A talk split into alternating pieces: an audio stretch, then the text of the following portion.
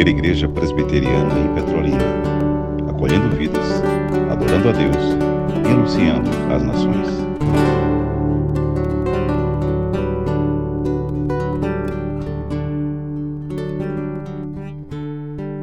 O que ele e o povo deveriam fazer?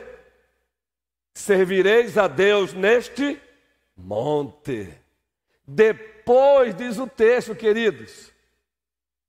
Voltemos para o versículo 12.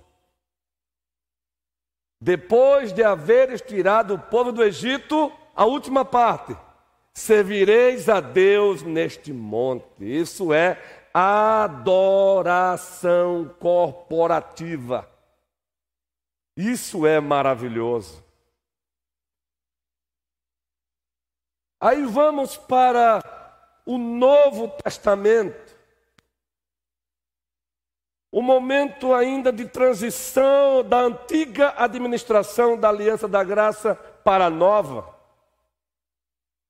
O nosso Supremo Senhor e Salvador Jesus Cristo ainda se encontrava no seu estado de humilhação.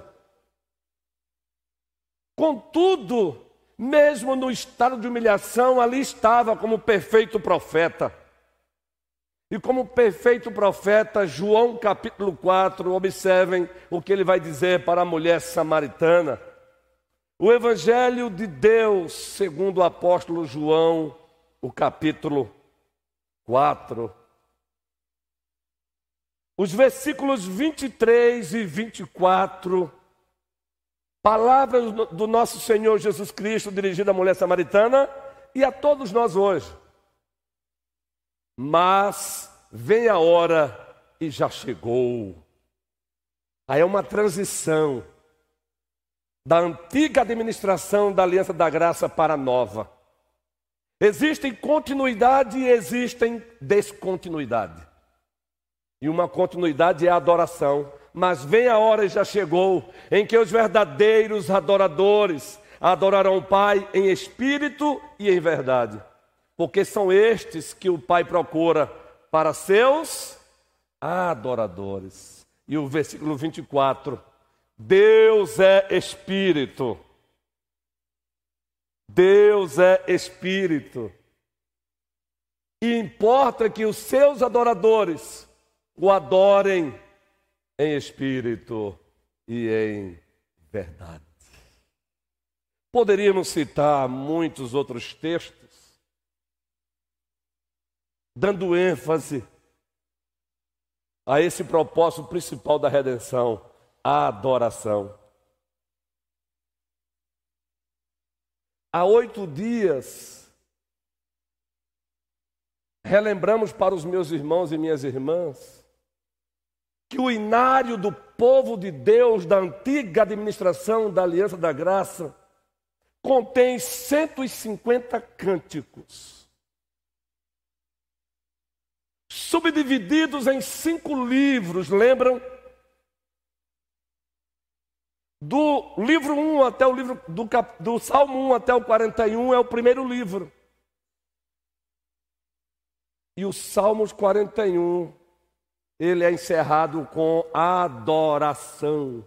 Ato de adoração, doxologia, louvor, foi citado aqui. Do Salmos 42 até o Salmo 72, nós temos o segundo livro dos Salmos. E o Salmo 72 também, ele é finalizado com louvor a Deus, adoração, exaltação, doxologia. Do Salmo 73 ao 89 temos o terceiro livro. Leu em casa, ainda é dia do Senhor até meia-noite. O Salmo 89 se encerra também com louvores a Deus, exaltação a Deus. Do Salmo 90 até o Salmo 106, nós temos o quarto livro. Aí você lê os últimos versículos do Salmo 106 Bendize ao Senhor. Louvai ao Senhor. Exaltai ao Senhor. Aí o último livro, Salmo 107 ao 150. O quinto livro. E aí nós temos todo o Salmo 150. E esse aí será lido. Fazendo o quê? Louvando, exaltando, chamando o povo a louvá-lo. Toda a igreja, em uma só voz, como um ato de adoração. Não é ler por ler, é ler como um ato de adoração. Toda a igreja. Aleluia. Louvai a Deus no seu santuário. Louvai-o no firmamento, obra do seu poder. Louvai-o pelos seus poderosos feitos. Louvai-o consoante a sua grandeza. Louvai-o ao som da trombeta. Louvai-o com saltério e harpa. Louvai-o com adufes e danças. Louvai-o com instrumentos de cordas e flautas. Louvai-o com símbolos sonoros. Louvai-o com símbolos retumbantes. Todo ser que respira, louve ao Senhor. Aleluia. Porque esse é o propósito principal da redenção, a adoração corporativa. Agora, prestemos bem atenção.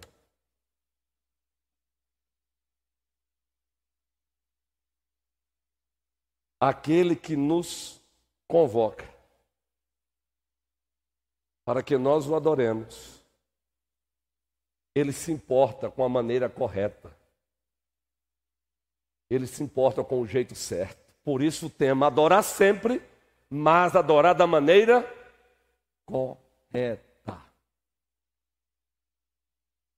Quando você lê o Antigo Testamento, você percebe que ele se importa com o como ele quer ser adorado. Ele se importa com isso. É só você ler Êxodo capítulo 20. E logo no segundo mandamento nós temos um mandamento envolvendo a adoração.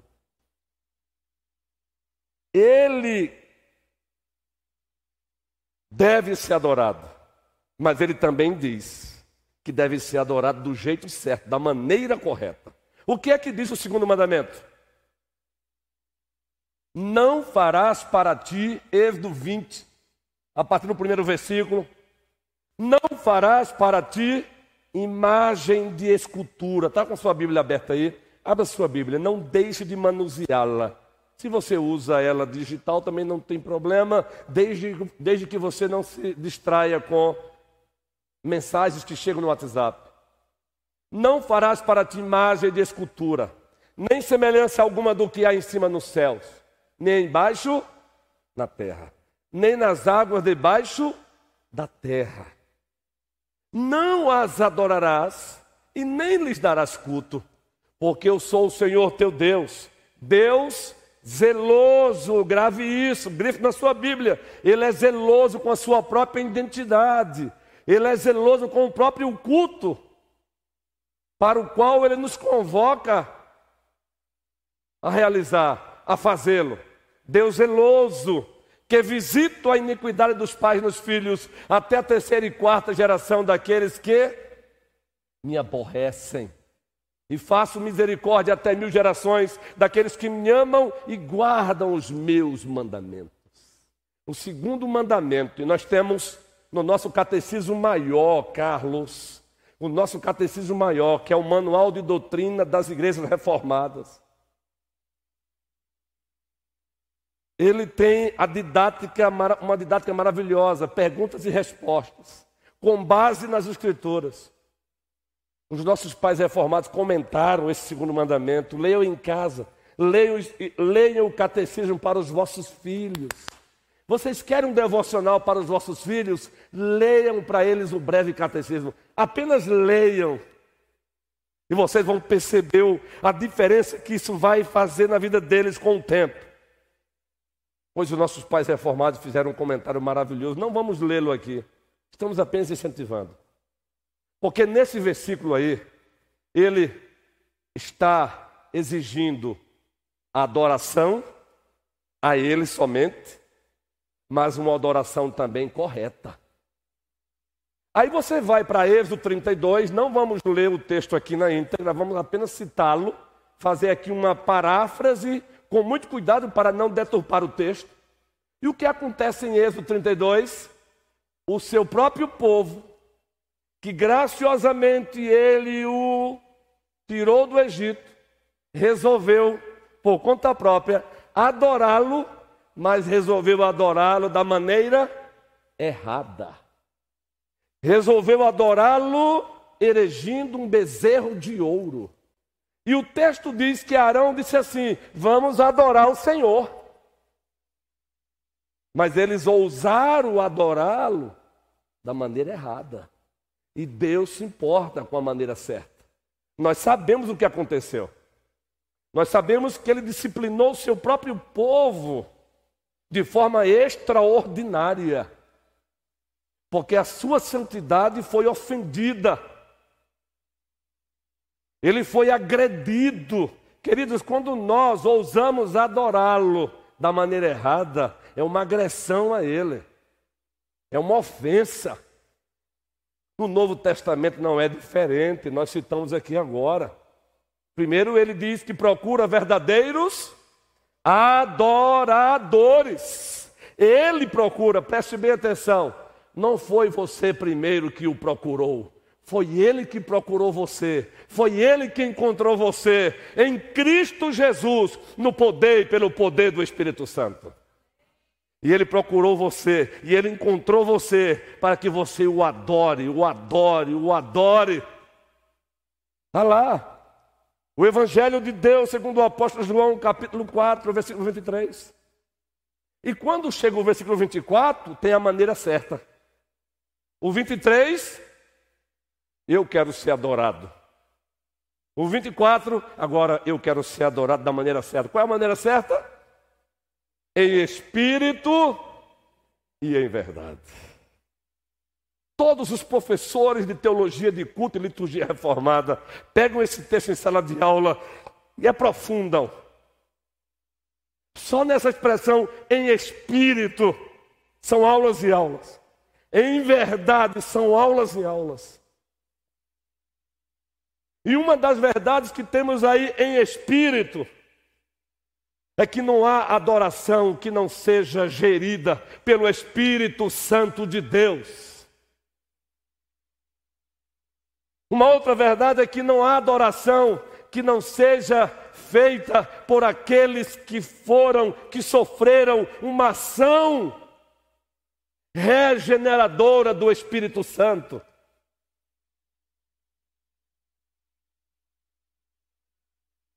Em verdade, algumas verdades apenas aqui tem que ser de acordo com a vontade revelada de Deus. Tem que ser de acordo com o caráter de Deus. O texto diz: Deus é espírito.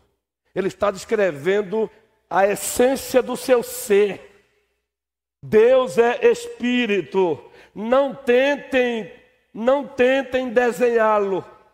Não tentem desenhá-lo, porque ninguém jamais vai conseguir desenhá-lo. Ele é espírito na sua essência. E ele importa que os seus adoradores o adorem em espírito e em verdade. E eu quero aqui apenas dar ênfase a, a duas verdades. Uma que se encontra em espírito e a outra que se encontra em verdade. Em espírito não há adoração. Se não for uma adoração, repito, gerida pelo Espírito Santo. É o Espírito Santo que conduz a adoração. Os nossos pais reformados e puritanos sempre diziam isso, usavam essa expressão, e nós pegamos carona com ele. O ministro primeiro e absoluto da pregação é o Espírito Santo de Deus. Spurgeon, um pastor reformado batista, ele subia os degraus do presbitério do templo onde ele pastorava, em Londres. Ele subia os degraus e permitam-me ilustrar, ainda que brevemente, dizendo: Eu creio no Espírito Santo, eu creio no Espírito Santo, eu creio no Espírito Santo, até chegar no púlpito e começar, no poder e pelo poder do Espírito Santo, pregar a palavra de Deus. Deus se importa. Na antiga administração da Aliança da Graça, ele se importava com o jeito certo, com a maneira correta. E eu quero louvar a Deus pela nossa sonoplastia, pelos nossos jovens, pelos nossos garotos, que nos abençoou com essa frase aí, sabia? A nossa frase original era adorar sempre, mas adorar da, do jeito certo. E eu usei essa expressão em virtude da rima. Da rima. Em homilética nós aprendemos também, se possível, usar a rima numa tema, num tema. Mas aí chega um jovem valoroso e diz: Pastor, é possível também assim? Eu falei: É claro, maravilha, Deus seja louvado. Adorar sempre, mas da maneira correta. E toda coisa boa que se faz, o nome tem que ser citado para a glória de Deus. E esse precioso jovem foi o Tiago. Suelene tem feito isso com frequência comigo. Nos cartazes. Pastor, pode ser assim? Não é, Suelene? E pode, Suelene, ótimo, maravilha. Olha, melhorou. Eu fiquei até com vergonha do meu. Queridos, isso é igreja. Isso é corpo de Cristo. Nós valorizamos os talentos e os dons dos outros. Então, na antiga administração da aliança da graça, Deus se importava com o jeito certo, com a maneira correta. Na nova administração da aliança da graça, Deus continua se importando com a maneira correta, com o jeito certo de ser adorado. E como ele se importa? E ele se importa tanto, como já dissemos, que a nossa adoração ela deve ser sempre regulada pela palavra de Deus. Existe uma expressão que é usada hoje nas igrejas reformadas, que ela é linda, ela é maravilhosa, mas infelizmente deturpada, guerreiros, pelos extremos. Já ouviram falar em princípio regulador do culto? É muito lindo, é maravilhoso. Mas os extremos têm feito com que essa expressão sofra ojeriza. Agora vamos redimir não é? Vamos redimir essa expressão linda. Vamos tirar os extremos. O culto que prestamos a Deus deve ou não ser regido pela palavra dele? Claro que deve ser. O que foi que ele disse em João 4, 24? Deus é espírito. E ele se importa que aqueles que o adorem, o adorem em espírito e em verdade. Em espírito e em verdade. Aí, quando estudamos essa palavra que deve regular o culto da igreja, e é a maneira correta que ele quer, nós temos princípios. Nós encontramos elementos do culto. Nós encontramos as formas do culto. E nós encontramos as circunstâncias do culto. Coisa linda, não? Quando nós aprofundamos a maneira correta que ele quer ser adorado, nós aprendemos que existem os elementos do culto, esses elementos não podem ser mudados. Mas tem as formas do, do culto, as formas com as quais se praticam os elementos. As formas são flexíveis. É aí onde está o problema. Alguns não percebem que as formas são flexíveis. E aí acabam engessando a igreja. E aí acabam colocando uma camisa de força sobre a igreja. E além das formas, existem as circunstâncias. E vamos dar alguns exemplos aqui de elementos do culto. Elementos do culto. Leitura da palavra. No culto, a palavra deve ser lida. Lida. Um culto onde a palavra de Deus não é lida como ela deve ser lida, deixou de ser culto. 1 Timóteo capítulo 4, versículo 13. Por isso que vocês perceberam que, como primeira igreja presbiteriana de Petrolina, uma igreja de tradição bíblica e reformada, sem os extremos, não abrimos mão da leitura da palavra. E não é uma leitura aleatória, perdida. O docente da igreja vai lá e diz: Eu preciso de um texto para a liturgia. Não, não. Tudo é dentro da teologia bíblica, é dentro da teologia sistemática, é, é dentro da teologia histórica e aplicada. Tudo dentro de uma harmonia. Vocês perceberam a liturgia? É tudo dentro de uma harmonia. Olha o que diz aí o texto, toda a igreja. Até a minha chegada, aplica-te à leitura, à exortação e ao ensino. Isso é elemento de culto. Como se faz? Se vai ler um capítulo inteiro ou só um parágrafo, que nós chamamos também de perícope, o texto, dependendo do texto, aí é a forma. Aí é a forma.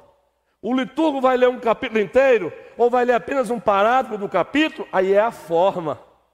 Ele vai ler uma leitura monológica sozinho ou ele vai, vai fazer uma leitura alternada. Isso aí é a forma. Vai ser um responso? É a forma. Ele vai ler, vai pedir um membro da igreja para ler os versículos pares com ele, nenhum problema, isso aí é a forma. Mas que tem que ter leitura, tem que ter leitura. Para a nossa tristeza, o que se vê em alguns lugares por aí, em algumas amadas igrejas do Senhor, é que raramente se lê a Bíblia hoje em dia. A leitura da Bíblia é elemento de culto. Quer ver um outro elemento de culto? Vamos deixar que a Bíblia fale sozinha por ela? falaram para Martinho Lutero, assim, mais ou menos assim, uma paráfrase. Isso é histórico, viu? Está registrado nos anais da igreja, no livro de histórias, nas suas bibliografias ou autobiografias. Lutero, parabéns, você fez uma obra maravilhosa. Eu falei, não, eu não fiz nada. Eu apenas preguei a palavra de Deus. Foi a palavra de Deus quem fez. Deus seja louvado. 2 Timóteo capítulo 2, ou perdão, gente. 2 Timóteo capítulo 4. Segundo elemento de culto, tem que ter.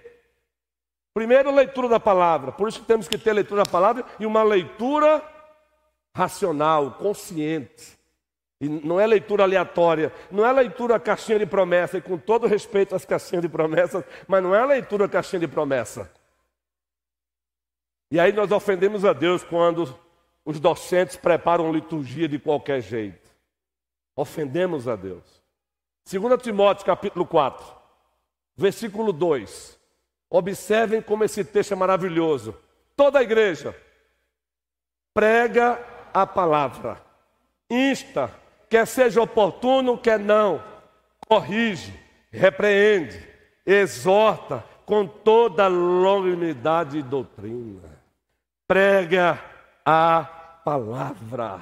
Queridos, vocês sabiam que a principal função do docente da igreja é pregar a palavra de Deus?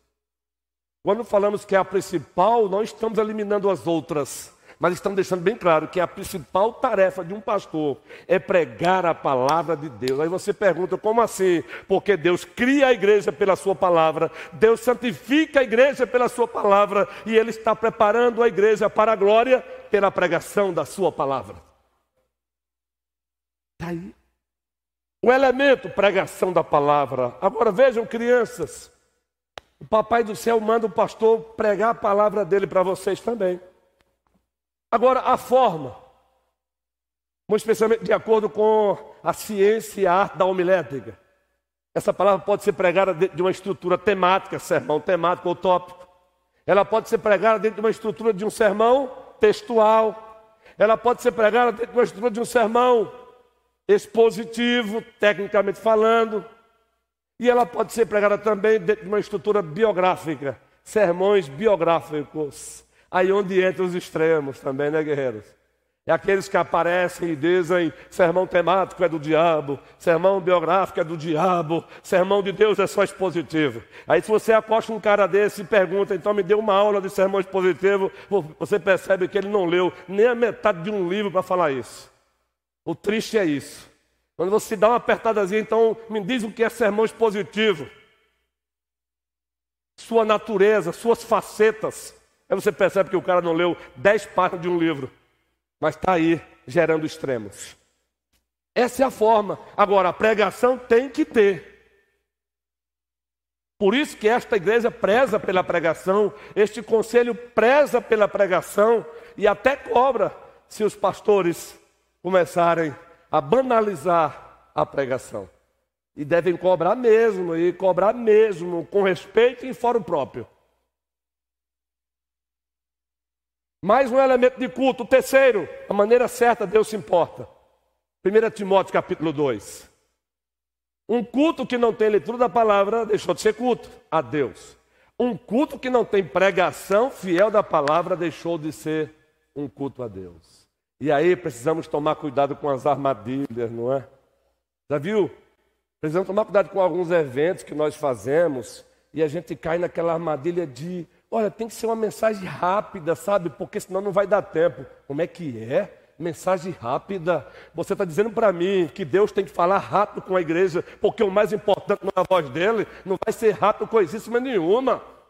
Quem tem que ter supremacia naquele evento é ele. É claro, o espírito do profeta está sujeito ao profeta. Ninguém vai ficar também duas horas pregando. Agora, essa conversadinha de pregue rápido, porque tem muita coisa para fazer, a coisa mais importante em qualquer evento é ouvir a voz de Deus. Essa é a coisa mais importante. Jesus Cristo orou: santifica-os na verdade, e a tua palavra é a verdade. Sim, pastor, mas em 1 Timóteo capítulo 2, o primeiro versículo. Vamos lá então. Toda a igreja, antes de tudo, exorto que se use a prática de súplicas, orações, intercessões, ações de graças, em favor, o versículo 2, em favor dos reis e de todos os que se acham investidos de autoridade, para que vivamos vida tranquila e mansa com toda piedade e respeito. Oração é elemento de culto. Um culto que não tem oração, ele pode ser chamado de qualquer outra coisa, menos culto. Agora, a forma será feita apenas pelos presbíteros. Pode também se convidar um membro da igreja para fazer, nenhum problema.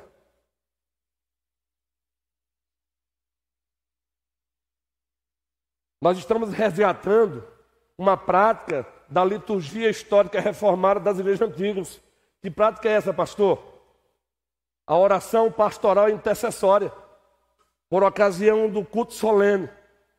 O pastor da igreja, ele faz uma oração pastoral intercessória. Pelo que? Enfermos da igreja, ou desempregados que estão buscando o pão de cada dia, problemas psíquicos emocionais, oração intercessória pela nação. Se for necessário, até uma oração imprecatória contra aqueles que deliberadamente estão atacando a fé. A forma, ela é flexível. Por isso, em nossas reuniões de oração, por exemplo, dividimos em grupos. Claro que no culto público se ora ou de pé, se ora de joelho ou se ora sentado. A forma ela é flexível. É necessário aqui acolá botar o povo de joelho mesmo. Porque orar de joelho expressa também, também reverência, dependência. Mas não é só de joelho que se faz uma oração que agrada a Deus. Você sabia que o judeu, ele costumava orar de onde ele estava, em direção a Jerusalém, erguia as mãos aos céus e com os olhos abertos. Mas ele orava também prostrado. Ele orava também sentado.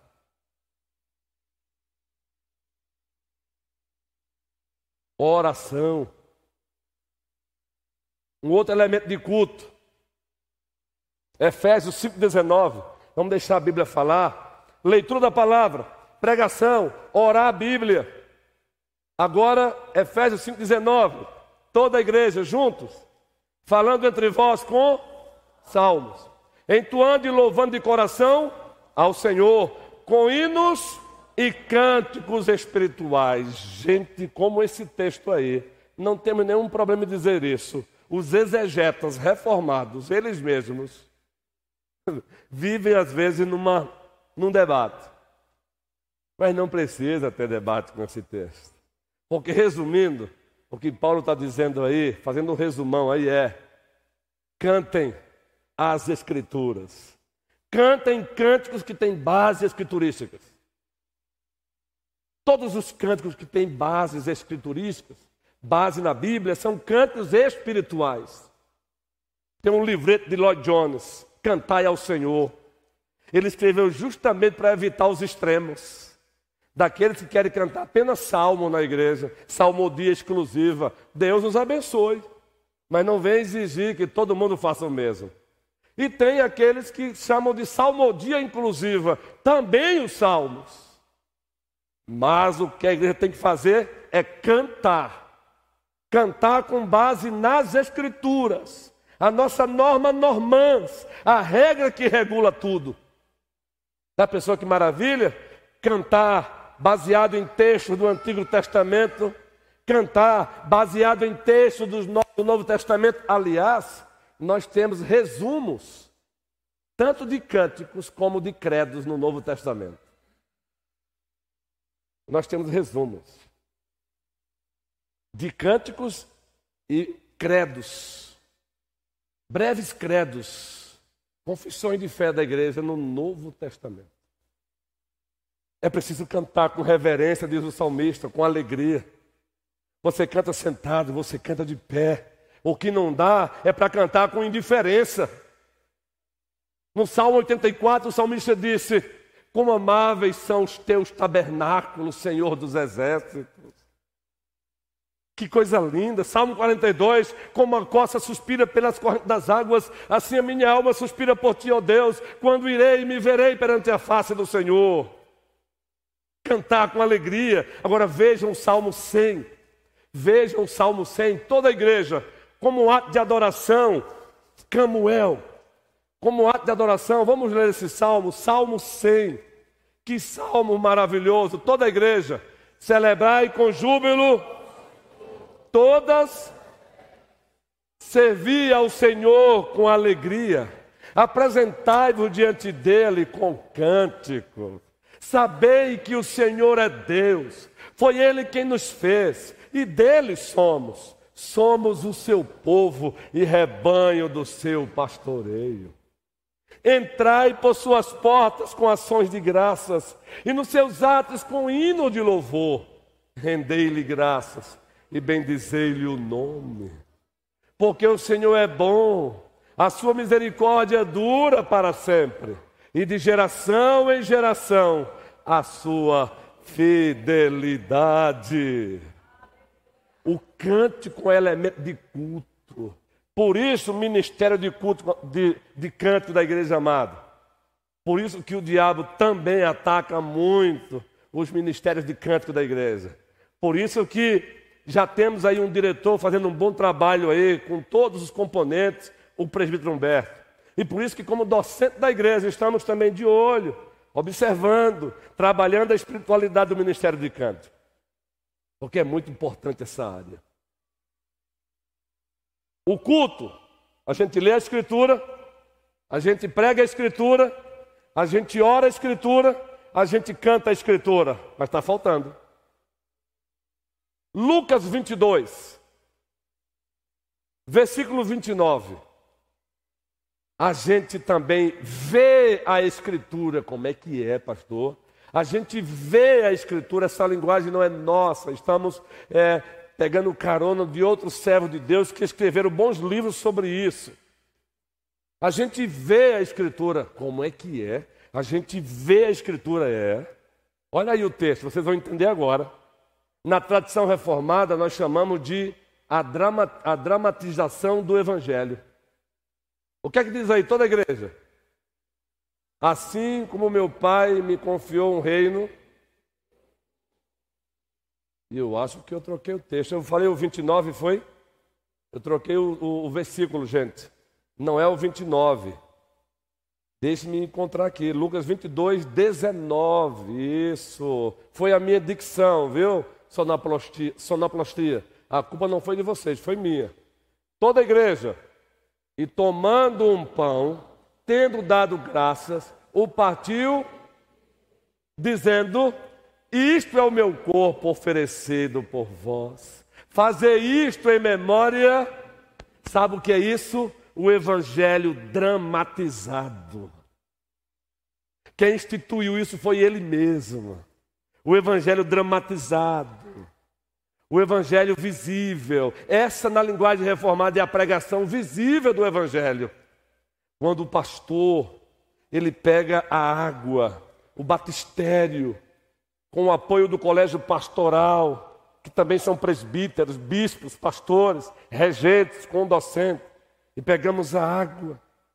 E depois que o novo convertido, depois de passar pelo curso de catecúmenos, ele faz a sua pública profissão de fé, seja por aspersão ou seja por imersão. E no caso dos nossos irmãos batistas, nenhum problema por imersão com eles, para eles. Aspergimos a água em nome do Pai, em nome do Filho, em nome do Espírito Santo. O Evangelho está sendo aí dramatizado nesse momento. É como é o próprio Cristo dizendo: Eu morri por você. Eu derramei meu sangue por você. Você é meu. Você e toda a sua família. E o próprio membro também naquele momento está dizendo: Eu sou teu, eu sou do teu povo. O que foi que Ruth disse para sua sogra? Você quer ver uma expressão de alguém que entendeu o pacto, a aliança de Deus? O que foi que Ruth disse para sua sogra? Esse texto é muito usado também em casamento. Eu não acho nenhum problema em fazer uma aplicação estendida, mas ele é muito mais do que isso. O que foi que Ruth disse para sua sogra? Ela tentou dissuadi-la a não segui-la. E ela disse: Não, Noemi, eu vou contigo, sabe por quê? Doravante, o teu Deus é o meu Deus e o teu povo é o meu povo. Você sabia que quando estamos batizando alguém aqui, a mensagem é essa? O membro, o servo ou a serva de Deus que está recebendo o batismo, está dizendo também para toda a igreja e para o próprio Deus: Ei, doravante, o Deus de vocês é também o meu Deus. E doravante, o povo de vocês é também o meu povo. Louvado seja o Senhor. Por isso que o momento de batismo é solene. A igreja deve se alegrar, ela deve vibrar. Assim também é a ceia do Senhor. Pega o pão, pega o cálice. Precisamos mostrar para as crianças, Sara, Sarinha, a filha de Gal, mostrar para a criança o pão, que representa o corpo do nosso Salvador, Sara. O Evangelho dramatizado. Elemento de culto, batismo ceia do Senhor, ministração das ordenanças, na nossa linguagem reformada, dos sacramentos, que são meios de graça, meios que Deus usa para fortalecer a nossa fé em Jesus.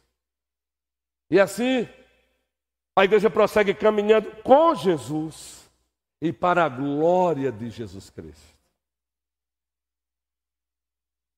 Mas tem aí algo que geral, alguns professores de teologia de culto, não colocam porque eles estão implícitos aí.